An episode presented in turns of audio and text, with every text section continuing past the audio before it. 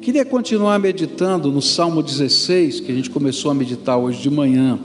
Então, abra aí a sua Bíblia, Salmo de número 16, e a gente vai ler outra vez e vamos meditar, continuar essa meditação desse salmo. A palavra do Senhor nos diz assim: Protege-me, ó Deus, pois em ti me refugio. Ao Senhor declaro: Tu és o meu Senhor, não tenho bem nenhum além de ti. Quanto aos fiéis que há na terra, eles é que são os notáveis, em quem está todo o meu prazer.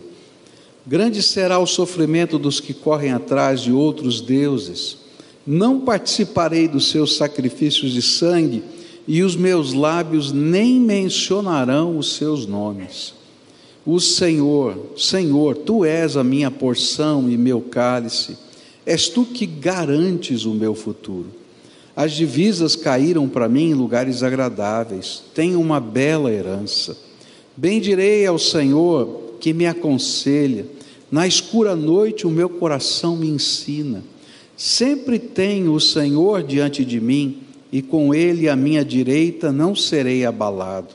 Por isso, o meu coração se alegra no íntimo exulto, mesmo o meu corpo repousará tranquilo, porque tu não me abandonarás no sepulcro, nem permitirás que o teu santo sofra decomposição. Tu me farás conhecer a vereda da vida, a alegria plena da tua presença, eterno prazer à tua direita. Nós começamos a estudar esse salmo hoje pela manhã e aprendemos que esse salmo nos revela que Davi havia tomado uma decisão que afetou completamente a sua vida. E a decisão que ele tomou foi fazer do Senhor a sua herança.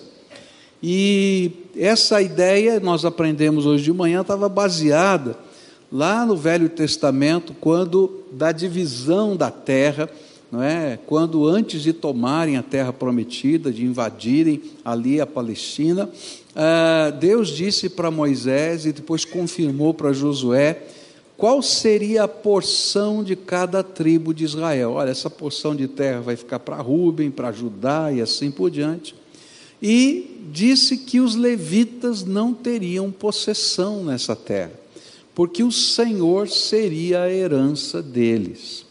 E Davi, diferentemente do que aconteceu com os levitas, porque foi Deus que disse que os levitas não teriam possessão, Davi disse: Eu quero que o Senhor seja a minha porção e a minha herança.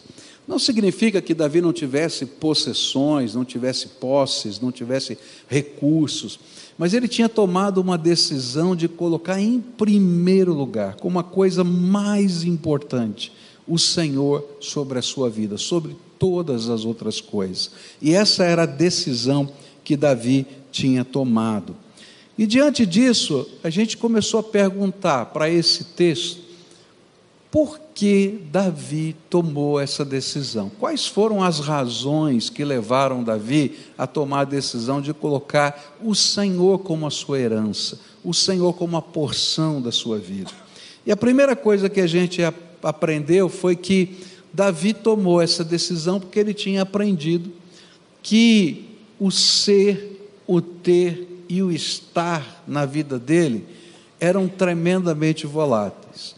E aí a gente estudou um pouquinho da história de Davi, que foi de herói, de uma pessoa rica, a inimigo número um da noite para o dia. E ele então, durante 12 anos, se tornou um fugitivo de Saul que não tinha nada, que tinha que ficar escondido nas cavernas. Ele que tinha sido herói, agora era alguém que tinha que morar nas cavernas, comer o que caçava, porque não tinha mais nada. E ele então descobriu: olha, a única coisa que sempre permaneceu, a única pessoa que sempre permaneceu do meu lado foi o Senhor. E todos os amigos é, abandonaram porque Saul matava alguém que fosse amigo de Davi. A única pessoa que se continuou amigo foi Jonatas, que era filho de Saul, porque ele não temia ser morto pelo seu pai. Mas todos os outros o abandonaram. E ele diz: Sabe, o que é permanente é Deus na minha vida. E dentro da caverna, Deus me ensinava. E no palácio, Deus me ensinava. E essa permanência de Deus é que sustentou a minha vida. E aí a gente aprendeu, não é? Essa questão do luxo e do lixo, né? Que são faces diferentes da moeda e que de repente a gente pode se tornar rico, não é? Com fubá e a gente ser porque o Senhor providenciou o fubá na hora certa. Segunda coisa que nós aprendemos hoje de manhã foi que é, Davi tomou essa decisão porque ele tinha certeza de que ninguém tem controle nenhum sobre o futuro.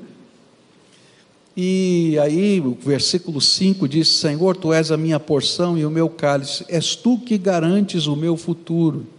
E o livro de Jeremias, capítulo 10, versículo 23, diz assim: Eu sei, Senhor, que não está nas mãos do homem o seu futuro, não compete ao homem dirigir os seus passos. E aí então ele vai, a própria história de Davi vai ensinando para a gente como esse homem se tornou dependente de Deus, é, até para tomar decisões muito simples. E ele consultava o Senhor, porque ele porque não queria mais lutar, ou ele não queria lutar contra o projeto de Deus na sua vida. E colocar o Senhor como sua herança, como porção, é entender que a nossa vida inteira precisa estar na mão do Senhor que o Senhor tem que ser o dono da nossa família, do nosso negócio, do nosso projeto, do nosso sonho, e não apenas para que Ele coloque o carimbo dele de aprovado, mas para que Ele revele o que Ele tem para a minha vida e para a nossa vida enquanto seres que somos, que servimos ao Senhor. Mas nessa noite eu queria olhar para mais duas outras razões que eu encontro aqui nesse texto. E a próxima razão, a terceira razão, é, tinha a ver com as dúvidas do coração, as crises da consciência. No versículo 16, no versículo 7 do capítulo 16 do livro de Salmos diz assim: Eu louvo a Deus, o Senhor, pois ele é meu conselheiro, e durante a noite a minha consciência me avisa. Se o que possuímos e a posição que ocupamos é volátil, e se o futuro é incerto, mais controverso ainda é o nosso coração. É interessante isso. Davi está afirmando aqui que ele decidiu colocar o Senhor como sua possessão e herança, porque nas noites escuras do seu coração, quando as dúvidas, os medos, as culpas, os pesadelos da alma e até os seus pecados o atormentavam, o único que podia adentrar a escuridão da sua alma era o Senhor. É interessante isso, né?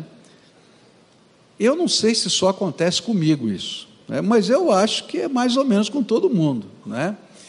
Tem um dia que você levanta assim de manhã, fala a verdade, assim, é hoje né? Ninguém me segura, fala a verdade, né?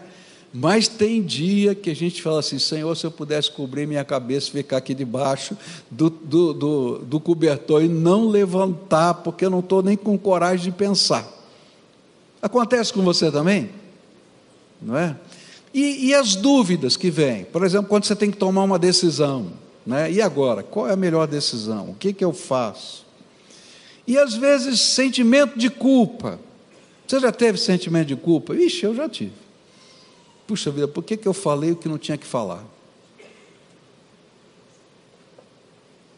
E pior que não dá para voltar, não dá para engolir as palavras de volta, já falou. É? A única coisa que a gente pode pedir é desculpa, mas é, quando a gente começa a pedir muita desculpa, não é sempre o mesmo assunto, está na hora de levar um bom puxão de orelha. Não é verdade? E aí, às vezes, a gente entra em crise dentro da nossa alma. As crises da nossa alma são uma realidade na vida de todo mundo. E Davi está dizendo o seguinte: olha, eu decidi colocar o Senhor como a minha herança, porque eu já vivi crises da minha alma.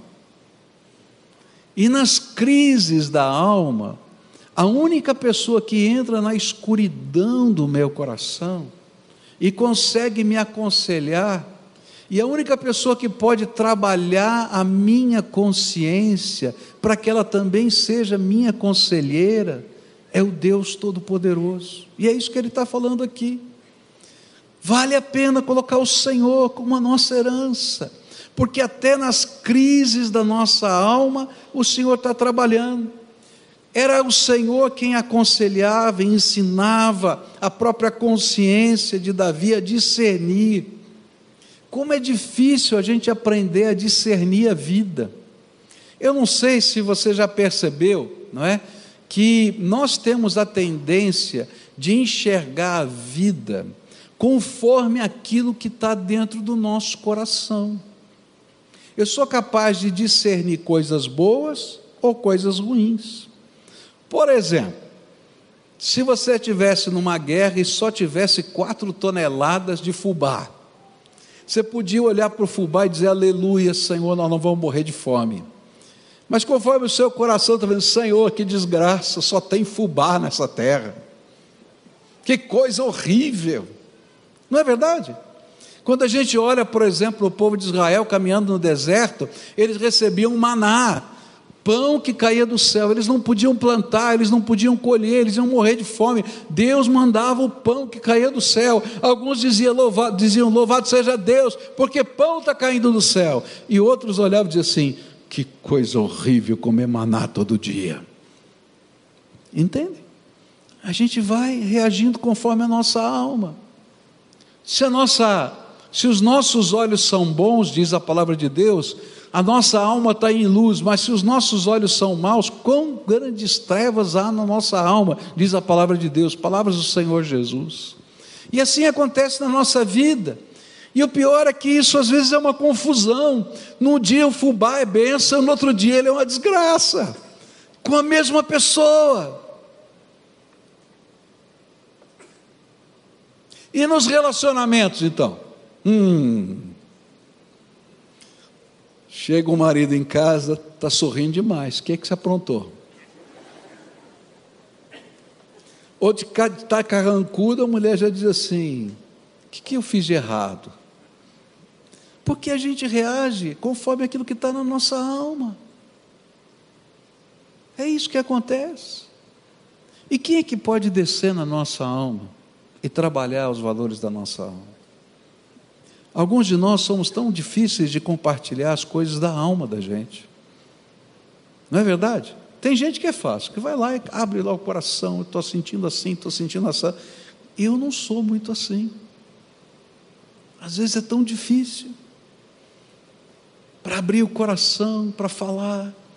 Mas uma coisa eu aprendi: que toda vez que eu entro na presença de Deus, e eu começo a abrir a minha alma diante dele, e esse é o lugar mais seguro que existe.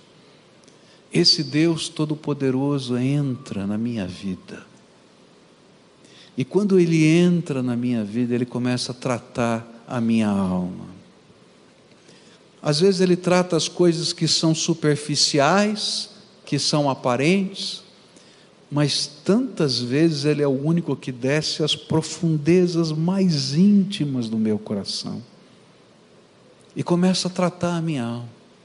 Ele é o meu conselheiro, e é isso que Davi estava dizendo: olha, eu decidi fazer o Senhor a minha porção, a minha herança, a pessoa mais importante, porque ele tinha consciência de que era o Senhor que nas horas mais difíceis e nas outras horas também. A presença, o poder, o amor e o perdão e a restauração de Deus faziam efeito na sua vida.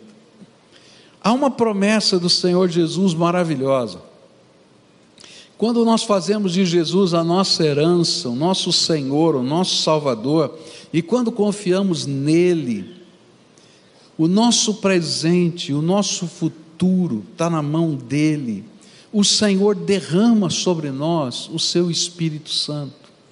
Há uma coisa tremenda que acontece, que é um milagre de Deus, que acontece na nossa vida, quando nós colocamos a nossa vida inteira nas mãos de Deus.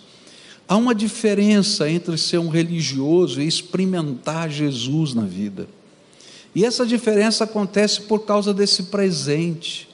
O Senhor Jesus prometeu que todo aquele que o buscasse de todo o coração, que todo aquele que invocasse o seu nome, receberia um selo, uma bênção, um presente. E esse selo, essa bênção e esse presente é que ele abriria janelas dos céus e derramaria sobre esses seus filhos o seu Espírito Santo. E o Espírito Santo de Deus começa a habitar a nossa alma. E aí, isso que Davi está falando vai acontecendo dentro de nós, porque o Espírito Santo é aquele que nos ensina todas as coisas. Lá em João 14, versículo 26, ele vai dizer exatamente isso. O Espírito Santo vai ensinar todas as coisas. E que significa isso? Quando a gente começa a orar, o Senhor fala conosco, Ele ensina como ser marido, Ele ensina como ser esposa, Ele ensina ser como, como ser pessoa de negócio, Ele ensina como trabalhar melhor, porque Ele ensina todas as coisas. E a gente começa a entrar numa dimensão diferente da graça de Deus. Tem muita gente sofrendo porque não deixou ainda o Espírito Santo controlar a sua vida e não aprendeu a viver. Porque a palavra de Deus diz que Ele vai derramar sobre nós sabedoria. E a palavra sabedoria na Bíblia não é entendimento, conhecimento. A palavra é a arte de viver, é a capacidade de descobrir caminhos na vida. A palavra de Deus diz também que esse Espírito Santo é aquele que nos consola. Ele é o consolador, está lá em João 14. E sabe como é que funciona isso? O Senhor vai falando conosco, e na medida em que Ele vai falando conosco, Ele diz assim: você não está sozinho, eu ainda tenho um plano para você, eu tenho um projeto para a sua vida. Bom, eu estou ficando velho, e aí começa a ter umas crises de meia-idade. Tem outros que estão ficando velhos aqui também, né? De repente a gente tem umas crises de meia-idade, né? Começa a dizer assim, e agora, como é que vai ser? É, será que eu dou conta do recado? Como é que funciona? Aí quando parece um desafio, né? A gente vem lá e, e agora? Como é que vai ser? Se fosse mais jovem eu topava esse negócio, mas e agora? Será que vai dar? Será que não vai dar? É verdade, eu tenho que falar isso para você. Acontece com a gente. Mas aí a gente vai orar. O Espírito Santo fala assim: escuta aqui, você está fazendo o que eu estou mandando ou está fazendo o que você quer? Não, eu quero fazer o que o senhor está mandando. Então deixa comigo, o problema é meu. E aí a gente vai aprendendo a viver, porque Ele é o nosso consolador. Senhor, está pesado demais. Ele disse: vem cá que eu te ajudo. Eu vou carregar junto com você. Esse é o consolador que está do nosso lado todo dia. E é disso que Davi está dizendo. Ele está dizendo assim: olha, eu descobri que na noite escura, Ele está lá, e é Ele que instrui a minha consciência. Eu acho tremendo, porque quando o Senhor derrama sobre nós o seu Espírito Santo, Ele não apenas nos ensina, nos consola, mas Ele também empodera. Ah, que coisa tremenda! É porque a gente vai viver não mais na capacidade da nossa força, tem um moço aqui que eu vou lhe falar, é forte demais. Posso mostrar a você? Você fica de pé um pouquinho? Alguém bota a câmera nesse moço aqui, ó. Pode ser? Você me deixa mostrar? Dá uma olhada nele aqui. Quem é que vai botar a câmera aqui nele? Quem vai lá? Não tem ninguém operando a câmera aqui? Tem? Dá uma viradinha para essa câmera aqui, ó. Rapaz, você tem mais braço do que muita cintura de gente aí, né? Gente, mas nem toda essa força, tem momentos lá na escuridão da tua vida que você vai se sentir fraco e que precisa da graça de Deus na tua vida. Não é verdade isso? E é verdade para todos nós. E aí, sabe o que a gente precisa? É do poder do Espírito Santo na nossa vida. E sabe, o poder do Espírito Santo, ele é uma coisa tão gostosa, tão tremenda, porque a gente não consegue entender como Deus está fazendo. A gente simplesmente vê a graça de Deus. Eu me lembro que a primeira vez que eu fui expulsar um demônio, e quando eu ordenei que aquele demônio estava machucando aquela pessoa, ele fosse amarrado, para que ele não machucasse aquela pessoa. E eu vi aquela pessoa tentando se soltar e não conseguia soltar. Eu disse assim: quem sou eu para falar uma coisa dessa? E naquela hora eu sabia que não era eu, era o poder de Jesus que estava agindo naquele lugar. Mas não é só em coisas assim, é no dia a dia da vida da gente. O Senhor opera. E de repente o Senhor fala com a gente, revela coisas. E a gente vai entrar na dimensão de algo novo, que não é apenas uma religiosidade, cumprir certos ritos, mas é graça, é poder de Deus. O Espírito Santo está agindo assim, ele está dizendo: olha, eu não quero ter outra herança no seu Senhor porque Ele está agindo na minha vida. E sabe o que eu acho maravilhoso? Que o Espírito Santo é tão tremendo, tão tremendo, tão tremendo, que eu não, quando eu não consigo orar, e eu só consigo gemer, que tem hora que é assim, né? que a gente só dá suspiro. Ah, é só comigo ou você também? Né? Dá aquele suspiro. Ah, sabe o que eu quero dizer para você? Quando você está suspirando, o Espírito Santo está intercedendo por você, porque a Bíblia diz que quando você não consegue orar, até com os gemidos inexprimíveis, Ele fala do teu coração ao Pai. Está entendendo? Quem mais faz isso? Só o Senhor. Por isso eu preciso do Senhor na minha vida. Se eu continuar olhando porque aquilo que a Bíblia fala sobre a ação do Espírito Santo, eu acho tremendo, porque a Bíblia vai dizer que o Espírito Santo testifica ao nosso espírito que nós somos a filhos amados de Deus. Ah, quantos de nós às vezes vivemos crises, né? E agora? Será que Deus me ama? Será que Deus esqueceu de mim? Será que Deus não sei o quê? Será que eu posso ter certeza da minha salvação? Porque o diabo é acusador, ele fala um monte de coisa. Mas se você anda com Jesus, sabe o que vai acontecer? o Espírito Santo que está em você vai testificar o teu espírito ao teu coração. Escuta aqui, oh, rapaz, você é filho amado de Deus. O sangue de Jesus, o seu filho, já lhe purificou de todo pecado. Você tem a vida eterna, porque o seu nome foi escrito no livro da vida. Não depende de você, mas é graça do Senhor. E sabe, esse testemunho do Senhor nos dá força. Ah, quem eu sou? Eu sou filho amado de Deus. Mas é testemunho do Espírito Santo. Sabe o que é maravilhoso? A Bíblia diz que esse Senhor também, quando derrama o seu espírito, ele coloca o seu espírito como selo sobre a nossa vida. E isso é uma coisa tremenda, porque o selo é marca de propriedade exclusiva, e é por isso que a Bíblia diz que Satanás não lhe toca, pode fazer toda macumba, boacumba, o que quiser, não pega, porque o Senhor selou com o seu Espírito Santo, você é propriedade exclusiva do Senhor, acabou. Isso que ele testifica no nosso coração. Eu acho tremendo porque nesse ensino de Deus na nossa vida, nesse aconselhar do Senhor nas noites escuras que Davi está falando, o Senhor também, através do seu Espírito Santo, nos dá discernimento espiritual. Olha que coisa maravilhosa é o discernimento espiritual. É quando Deus revela para a gente, revela, presta atenção, Ele revela, isso é discernimento o que está acontecendo no mundo espiritual naquele momento. E de repente a gente está olhando para uma cena que é tremendamente humana, tremendamente natural, e vem o discernimento. Toma cuidado, aqui é uma armadilha de Satanás para a tua vida. E sabe, se você falar, todo mundo vai achar você doido. Não vai entender, não. Mas quando você conhece a voz do Senhor na tua vida, você começa a prestar atenção nesses discernimentos da graça de Deus. E quantos livramentos vêm por causa disso?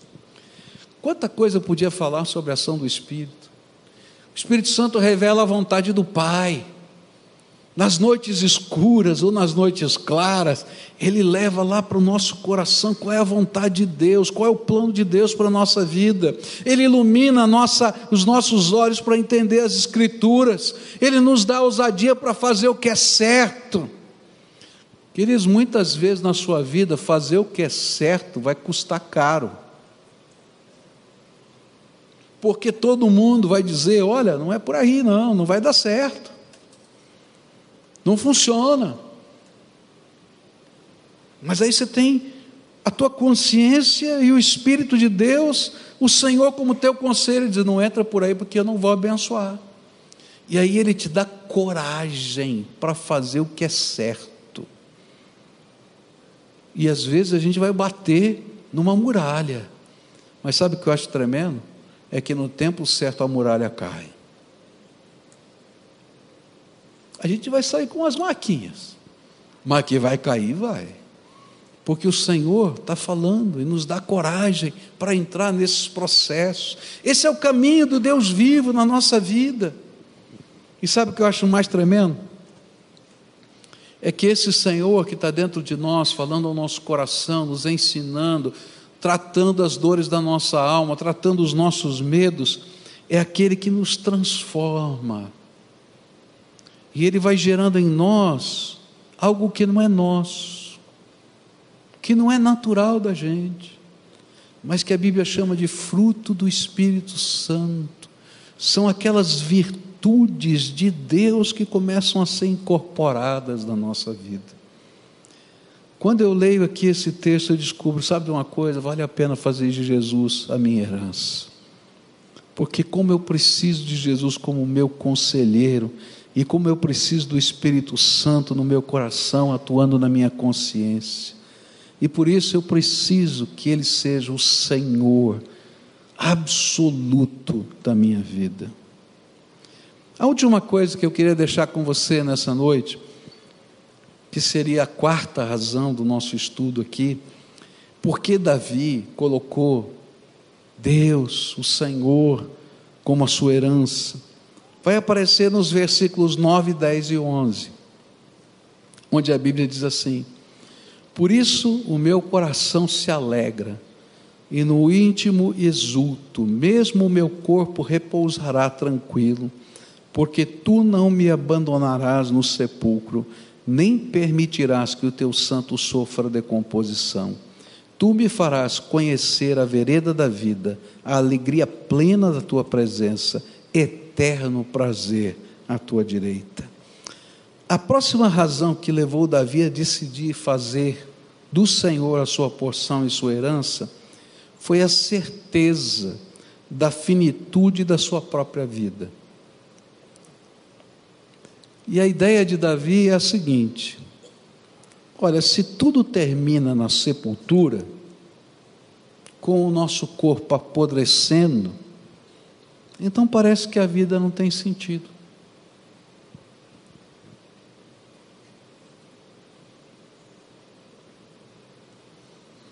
É por isso que Paulo, pegando esse pensamento, ele diz assim: olha, tem uma filosofia aí no mundo de vocês que diz assim: comamos e bebamos, porque amanhã morreremos. Quer dizer, não sobra nada, o negócio é só viver. Parece que não tem sentido. E essa também foi a conclusão do livro de Eclesiastes. Quando o autor ele vai trabalhando tantas coisas na vida, diz assim: sabe, eu tentei achar o sentido da vida nisso, naquilo, naquilo outro, no trabalho, na ciência, é, no prazer, é, na grana, e eu descobri que tudo é vazio, tudo é vaidade, nada preenche o coração, porque o verdadeiro sentido da vida está na coisa que vai além que é o Deus Todo-Poderoso e a sua eternidade. Mas, se o Senhor é o dono da nossa vida, então entra na nossa história algo tremendo chamado ressurreição e vida eterna. Ressurreição e vida eterna nas moradas de Deus.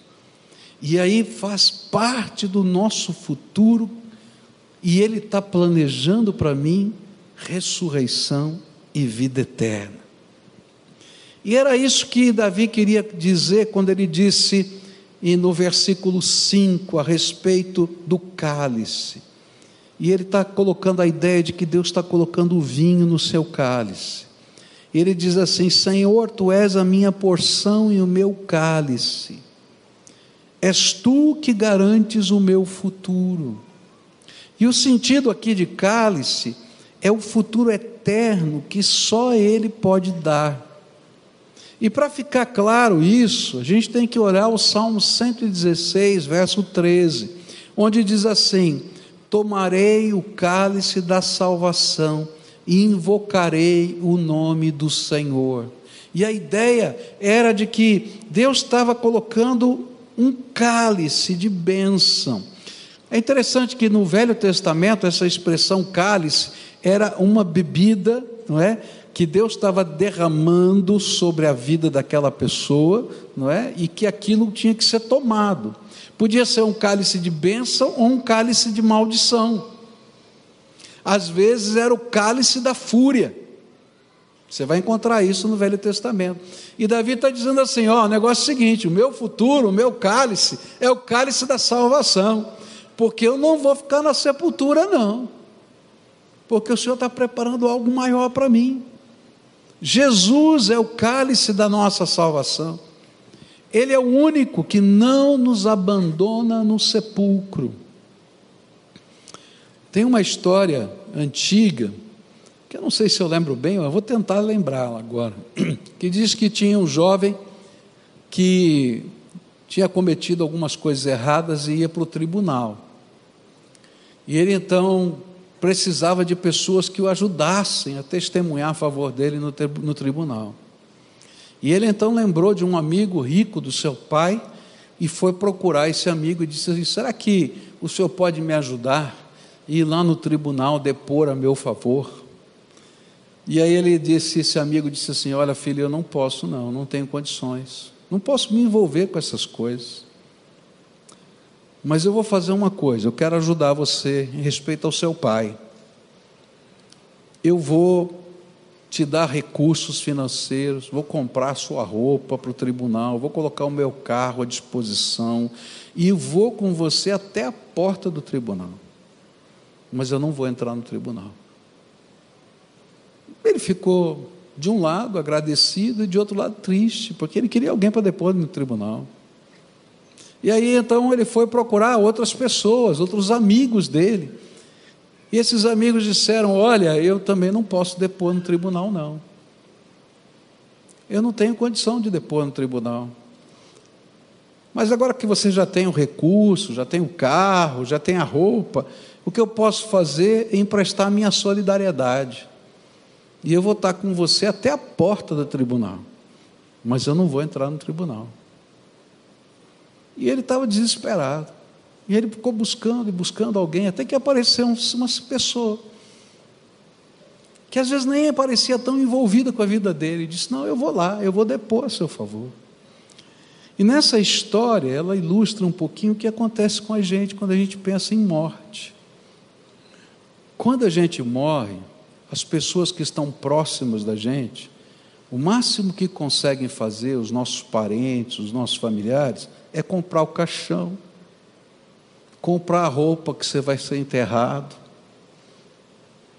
alugar o carro que vai te levar para o sepulcro, e vai chegar lá na hora de enterrar, todo mundo para ali.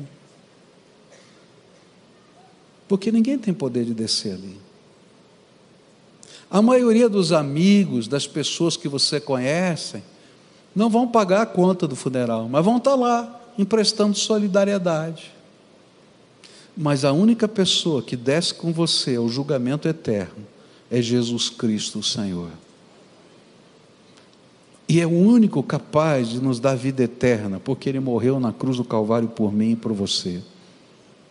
E quando nós nos, nos, nos apresentarmos diante do justo juiz que é Deus, esse Senhor Jesus, o meu Salvador, Ele vai aparecer diante do Pai e vai dizer assim: Pai, por ele eu morri, por ele eu fui cravado na cruz, e o meu sangue já perdoou, já lavou os pecados dessa pessoa. E aí a gente vai ouvir uma frase que vai ser uma coisa que eu acho estonteante para todos nós. A gente vai ouvir do trono de Deus: entra no gozo do teu Senhor, servo bom e fiel. Eu acho que quando a gente ouvir isso, ele vai dizer assim: Senhor, eu, servo bom e fiel, tenha misericórdia. Mas sabe por que, que ele vai dizer isso? Por causa de Jesus e do sangue dele vertido na cruz do Calvário. Davi estava dizendo uma coisa para a gente tremenda. Sabe por que, que eu escolhi colocar o Senhor como a minha porção? Porque tudo vai parar e vai terminar no sepulcro. Mas eu não vou ficar lá, porque o meu redentor vive e eu já tomei do cálice da minha salvação. E quando fazemos do Senhor Jesus a nossa herança, nada pode nos separar do amor de Deus que nos conduz à eternidade. E foi isso que Paulo disse em Romanos 8, 38 e 39 pois estou convencido que nem morte, nem vida, nem anjos, nem demônios, nem o presente, nem o futuro, nem quaisquer poderes, nem altura, nem profundidade, nem qualquer outra coisa na criação será capaz de nos separar do amor de Deus que está em Cristo Jesus, o nosso Senhor. A grande questão aqui é: que tipo de herança nós estamos buscando? todas as outras vão parar na sepultura. Jesus contou certa vez uma história que nos ensina como Deus tem olhado dos céus as nossas buscas e quantas vezes elas são tolas diante da finitude da nossa própria vida. E lá em Lucas 12, versículos 13 a 21, Jesus diz assim: Um homem que estava no meio da multidão disse a Jesus: Mestre, Mande o meu irmão repartir comigo a herança que o nosso pai nos deixou. Jesus disse: Homem, quem me deu o direito de julgar ou de repartir propriedades entre vocês? E continuou dizendo a todos: Prestem atenção. Tenham cuidado com todo tipo de avareza, porque a verdadeira vida de uma pessoa não depende das coisas que ela tem, mesmo que sejam muitas. E então Jesus contou a seguinte parábola: as terras de um homem rico deram uma grande colheita. E então ele começou a pensar: eu não tenho lugar para guardar toda esta colheita, o que é que eu vou fazer? Ah, já sei, disse para si mesmo: vou derrubar meus depósitos de cereais, construir outros maiores ainda, e neles guardarei todas as minhas colheitas, junto com tudo que tenho. E então direi a mim mesmo: Homem feliz, você tem tudo de bom que precisa para muitos anos. Agora descanse, coma, beba e alegre-se. Mas Deus lhe disse: Seu tolo, esta noite você vai morrer. Aí quem ficará com tudo que você guardou? E Jesus concluiu: É isso que acontece com aqueles que juntam riquezas para si mesmos, mas para Deus não são ricos. A grande lição é que Davi entendeu que não existe tesouro maior, legado maior, porção maior, herança maior do que viver com o Senhor aqui e agora. Porém, ter também a certeza de que Ele nos dá uma vida eterna. E o que eu gostaria de fazer nessa noite é ajudar você a tomar algumas decisões importantíssimas para a sua vida. A primeira delas, coloque Jesus como Senhor e Salvador da sua vida. Coloque Jesus como o dono do seu coração. Quando a gente faz isso, queridos, a gente vai receber um presente. O primeiro presente é o Espírito Santo derramado sobre nós. E ele vai ser o conselheiro, o mestre. E mesmo nos dias escuros da alma, porque todos nós os temos, a gente vai ouvir a presença dele, a palavra dele, sentir a presença dele, ouvir a palavra dele. E a nossa própria consciência vai ser trabalhada pelo Espírito para nos aconselhar. Porque os valores de Deus começam a fazer parte da nossa vida e da nossa história. quando a gente toma essa decisão, a gente aprende a descansar o nosso futuro na mão dele. E a segunda decisão é: tome a certeza da salvação como parte da tua história, da tua vida. Sabe como é que é isso? É que se você fez de Jesus o Senhor da tua vida, você pode crer que Ele já escreveu no livro da vida o teu nome.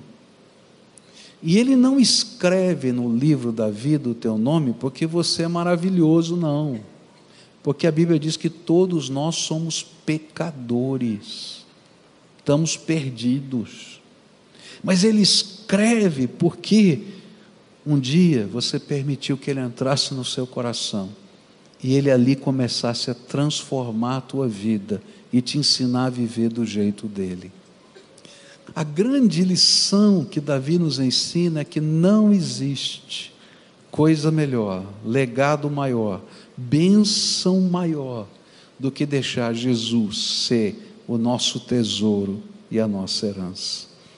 Algumas vezes, isso vai implicar em fazer escolhas. E quando você lê, por exemplo, as parábolas que Jesus contou sobre o reino dos céus, você vai encontrar várias vezes as pessoas tendo que fazer escolhas. E aí, algum, alguns deles, por exemplo, sabiam que tinha uma pérola de grande tesouro, venderam tudo o que tinha para comprar aquela pérola. Outros sabiam que tinha um tesouro escondido num terreno, venderam tudo que tinham e compraram o terreno por causa do tesouro que existe. E a Bíblia sempre vai nos colocar diante dessa realidade. Não dá para Jesus ser o Senhor se Ele não for o dono da nossa vida. E a grande decisão é: de hoje em diante, Jesus vai comandar a minha vida. Eu vou viver do jeito dele, eu vou fazer negócio do jeito dele, eu vou ser marido do jeito dele, eu vou ser esposa do jeito dele, eu vou ser pai do jeito dele, eu vou ser administrador do jeito dele, porque sem ele eu estou perdido aqui e para toda a eternidade. Nessa noite eu queria orar com algumas pessoas a quem o Espírito Santo está falando. Eu creio piamente que enquanto a gente está conversando aqui, algo extraordinário de Deus está acontecendo, que não depende de mim, é algo de Deus. E é uma coisa linda que acontece, porque enquanto eu estou falando aqui, o Espírito Santo de Deus está passando pela tua vida e algumas dessas palavras estão entrando diretamente no seu coração. E você não sabe nem explicar como é que isso está acontecendo, mas está acontecendo, porque Deus está agindo, Ele está aqui nesse lugar. E se hoje o Espírito Santo está falando com você, a Bíblia diz assim: não endureça o seu coração. Escuta a voz de Deus, porque essa é a primeira grande decisão. E eu vou convidar algumas pessoas a quem o Espírito Santo está falando para fazer entregas hoje, entregar a vida, entregar algumas coisas que você talvez estejam lá guardadas e você diz, Senhor, eu entrego o resto, isso aqui não. E você, hoje, o Espírito Santo está dizendo: Ó, não dá, tem que ser tudo ou nada. Ou eu sou o dono da tua vida, não dá. E eu gostaria de convidar você, a quem o Espírito Santo está falando hoje, a tomar uma decisão séria. E eu vou explicar como é que eu vou fazer. Eu vou convidar pessoas aqui para virem aqui à frente para a gente orar. E a primeira grande tentação que você vai sofrer é dizer assim: tá bom, eu quero, mas eu vou fazer do meu jeito. Querido, do teu jeito você está fazendo a vida inteira. Você tem que fazer do jeito de Jesus. E se você não consegue fazer de jeito de Jesus numa igreja, num templo, você não vai fazer do jeito de Jesus lá fora, não. E eu convido as pessoas para virem aqui à frente para orar, não porque esse lugar seja sagrado, santo, ou porque a oração do pastor é mais poderosa, a mão, não, nada disso. É para que você se conheça. Porque se você não é capaz de ouvir a voz do Senhor aqui dentro, você não vai ouvir lá fora. Mas quando a gente dá o primeiro passo e deixa Deus fazer a obra dele na nossa vida do jeito dele, então, queridos, a gente vai poder ver a bênção do derramar do Espírito no nosso coração. E os próximos passos, o Senhor vai dar um a um junto com você. Então, se hoje o Espírito Santo de Deus está falando com você e está dizendo: Olha, eu preciso entrar aí na tua vida, tem essa área aqui da tua vida que você não entregou, não. Ou teu coração ainda não foi entregue, você está segurando tudo. Então eu queria convidar você a deixar o seu lugar agora para a gente orar junto. Vai saindo agora do seu lugar, em nome de Jesus, vai vindo para cá. Se o Espírito Santo falou com você, e é verdade, vai saindo. Isso, vem para cá, pede licença. Se tiver uma família, pede licença aí, vem para cá, tá? Se tiver uma família que queira vir, vem a família inteira, tá? Se tiver marido e mulher, um cutuca o outro diz assim: sabe, nossa casa está precisando disso. Vem marido e mulher, tá? Se tiver pais e filhos, às vezes a vida está tão quebrada, está ali precisando de, um, de uma restauração. Então vem pai junto com o filho, filha junto com a mãe, e a gente vai estar tá junto na presença do Senhor, dizendo: Senhor, tu és a nossa herança. Se você está lá em cima na galeria, às vezes a gente se esconde num lugar que parece que ninguém vê a gente. Então, olha, eu posso não ver, mas Jesus está vendo. E se Ele está falando com você, vai saindo aí do seu lugar, desce por uma dessas escadas aqui e deixa o Espírito de Deus agir na tua vida. Ele tem alguma coisa para fazer na tua vida aqui hoje. A resposta é tua, mas a palavra veio do Senhor para você. Então, responde à voz do Senhor na tua vida. Ele precisa ser a nossa força, a nossa segurança, a nossa certeza a bênção que vai nos sustentar. E se Deus estiver falando, a gente tem que ouvir e responder. Esse é o tempo nosso na presença do Senhor, tá bem? Queridos, agora nós vamos orar. Eu vou pedir um favor aqui. Posso pedir?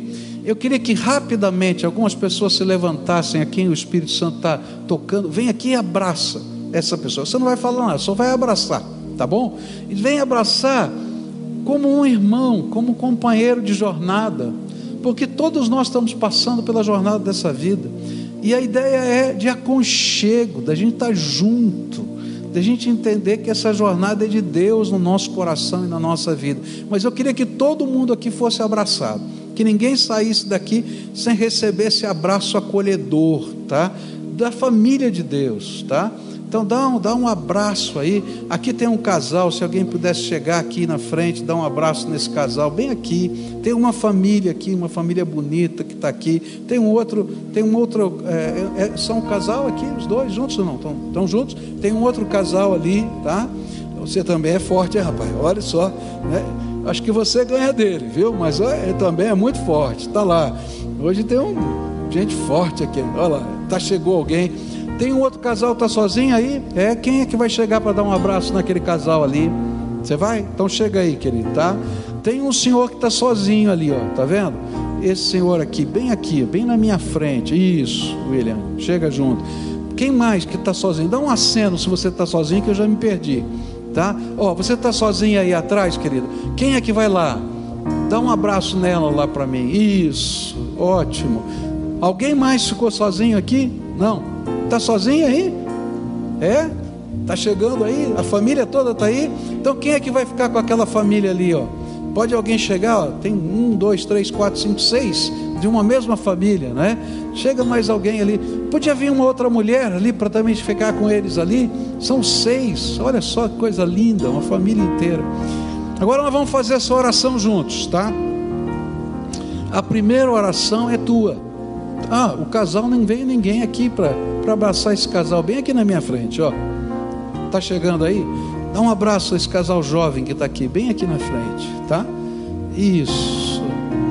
Pode chegar, tá? Isso. Dá um abraço neles aí. Olha que coisa linda, tá? Isso. Agora nós vamos orar juntos aqui. A primeira oração é tua. Ninguém pode fazer, só você. Sabe o que a gente vai fazer nessa oração? Você vai usar a tua palavra, a tua boca, baixinho, ninguém precisa ouvir. É só você e Deus, mas articula palavras, tá? E fala para Jesus que você está convidando Ele para tomar o lugar de direito dele no coração seu. Que você quer que Ele seja o principal tesouro da tua vida. E se tem alguma coisa que amarra você, medo, se tem alguma coisa que amarra você, coisas, situações, você vai colocar aos pés de Jesus. Mas usa as tuas palavras do teu jeito. Eu não sei o que é, eu não tenho como orar isso por você, Você tem que orar. Então agora, articula a tua boca, fala, tá? E confessa para Jesus que você precisa dele. Clama para ele entrar aí na tua história. Coloca coisas ou situações concretas e diz: oh, isso aqui, aquilo, aquilo outro. Fala diante de Deus isso. E pede para Ele intervir na tua vida. Que você quer que Ele seja o Senhor da tua vida. Você e Deus sabem que vocês são pecadores, e eu também. Então pede para o sangue de Jesus, o Filho do Deus vivo, te lavar, te perdoar, te purificar. E lembra daquele milagre que era ele derramar o Espírito Santo sobre você? Então fala: "Hoje, Senhor Jesus, derrama sobre mim o teu espírito e habita o meu coração". Pede isso para ele. Agora eu quero orar por você, tá? Senhor Jesus, aqui estão os teus filhinhos amados, preciosos, queridos, benditos, abençoados porque antes da fundação do mundo o Senhor os amou. E hoje, Pai, nessa noite eles vieram aqui ouvindo a voz do Teu Espírito e respondendo, Senhor. E eu quero te pedir, Pai, que os milagres da presença do Teu Espírito Santo, da salvação, do selo do Senhor, aconteçam agora na vida deles e que o Espírito do Senhor testemunhe ao Espírito deles que eles são amados do Pai. Ó oh, Pai, que toda acusação do diabo contra essas vidas, que toda algema de Satanás contra eles seja quebrada agora em nome de Jesus, e que venha sobre esses teus filhos a bênção do Pai, do Filho e do Espírito Santo.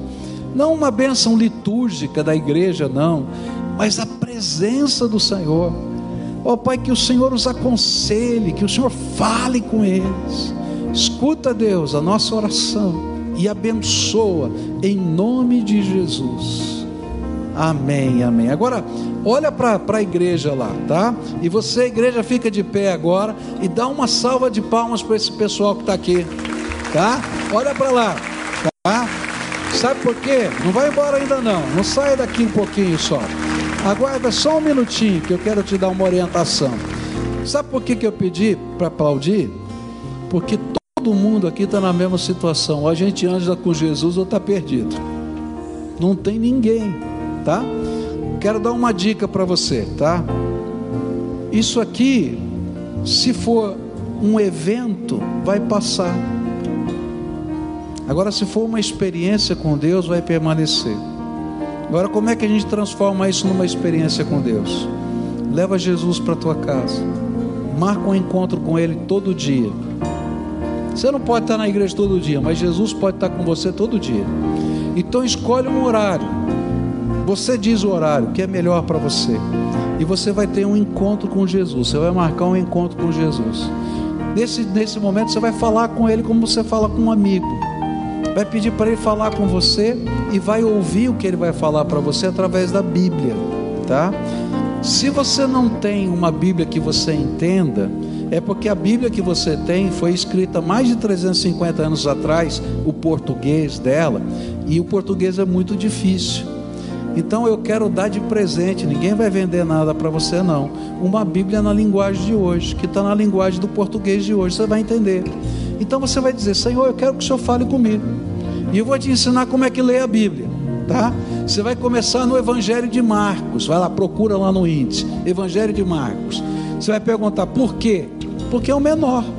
Daí você vai ter uma visão panorâmica do que Jesus falou e ensinou, tá? E depois, você vai para o livro de Atos dos Apóstolos. Por quê? Porque é a continuação da história dos evangelhos. E aí você vai começar o que Jesus fez na igreja com as pessoas, depois da sua assunção ao céu. Depois você continua lendo o restante do Novo Testamento. Quando você terminar de ler o Novo Testamento todo, você vai começar a ler o Velho Testamento. Você vai dizer: por que, que eu tenho que ler o Velho Testamento? Começa antes, depois. Porque o Velho Testamento são profecias e são mais difíceis de entender. Agora, se eu leio o cumprimento da profecia, e eu volto para ler lá atrás, ah, agora eu entendi, isso aqui aconteceu lá. Fica muito mais fácil, tá? Então, marca o um encontro com Jesus e deixa Jesus encher o teu coração com a palavra de Deus, tá? Se você quiser que alguém acompanhe você na tua jornada espiritual, tá? Então fala para essa pessoa que veio te abraçar e diz assim: "Você pode me ajudar? Eu queria ter alguém que me acompanhasse" tá? E aí então a gente vai encaminhar você ou para uma célula, ou para um discipulador, alguém que vai ser o seu coaching, tá? Teu coaching nessa jornada espiritual aí, tá? Mas isso se você quiser, tá? O mais importante é que Jesus esteja todo dia na tua vida, tá bom? Agora dá a mão para quem está perto de você, a gente vai terminar o culto assim, tá? Dá a mão para quem está perto aí, fecha o corredor. E esse é tempo de festa, de celebrar quem? Jesus, o meu Senhor, o nosso Senhor, tá? Você que veio dar um abraço, dá o teu telefone para essa pessoa e diz: olha, se precisar de oração, precisar de mim, estou aqui à disposição, tá? Dá o teu telefone e diz assim: ó, estou aqui, sou humano, com defeito como você mas estou caminhando, e a gente vai caminhar junto, tá? E uma coisa que a gente vai aprendendo na vida cristã é que é, que é assim: Deus derrama graça para essa mão aqui e a gente pega, e com essa aqui a gente derrama a graça na vida do outro. Ninguém nunca está pronto. Se a gente for esperar ficar pronto para ser usado por Deus, não vai ser nunca. Então eu recebo aqui hoje e divido com alguém amanhã. Divide com alguém na tua casa. Se você tem filhos pequenos, quando eles forem dormir, põe a mão na cabeça deles e abençoa, gente. E fala: Jesus abençoa, faz isso, faz aquilo. Você vai ver que coisa linda, você vai ver as respostas do Senhor na vida das crianças. Essa criancinha que está aí no teu colo, vai lá, na hora dela dormir, põe a mão e abençoa. Como isso é rico, tá bom? Canta essa canção conosco e adore a Jesus junto com a gente.